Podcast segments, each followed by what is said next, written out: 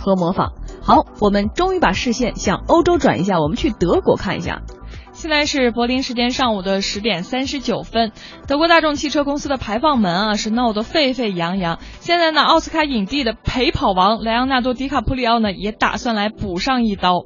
好莱坞巨头派拉蒙影片公司呢将会和莱昂纳多旗下的制片公司联手，以《纽约时报》调查类记者杰克尤因的相关著作为脚本啊，把这个大众的排放门是搬上银幕。莱昂纳多呢将会担纲制片人这一职位，影片导演和演员暂时还没有公开。但是呢，根据好莱坞记者这个呃报纸的这个报道啊，莱昂纳多呢极有可能在新片中饰演大众集团首席执行官，展现这位执行官呢在道德困境中的内心。挣扎。其实早在二零一三年呢，莱昂纳多就在由真实事件改编的热门影片《华尔街之狼》中呢担任了制片人，并且出演了重要的角色。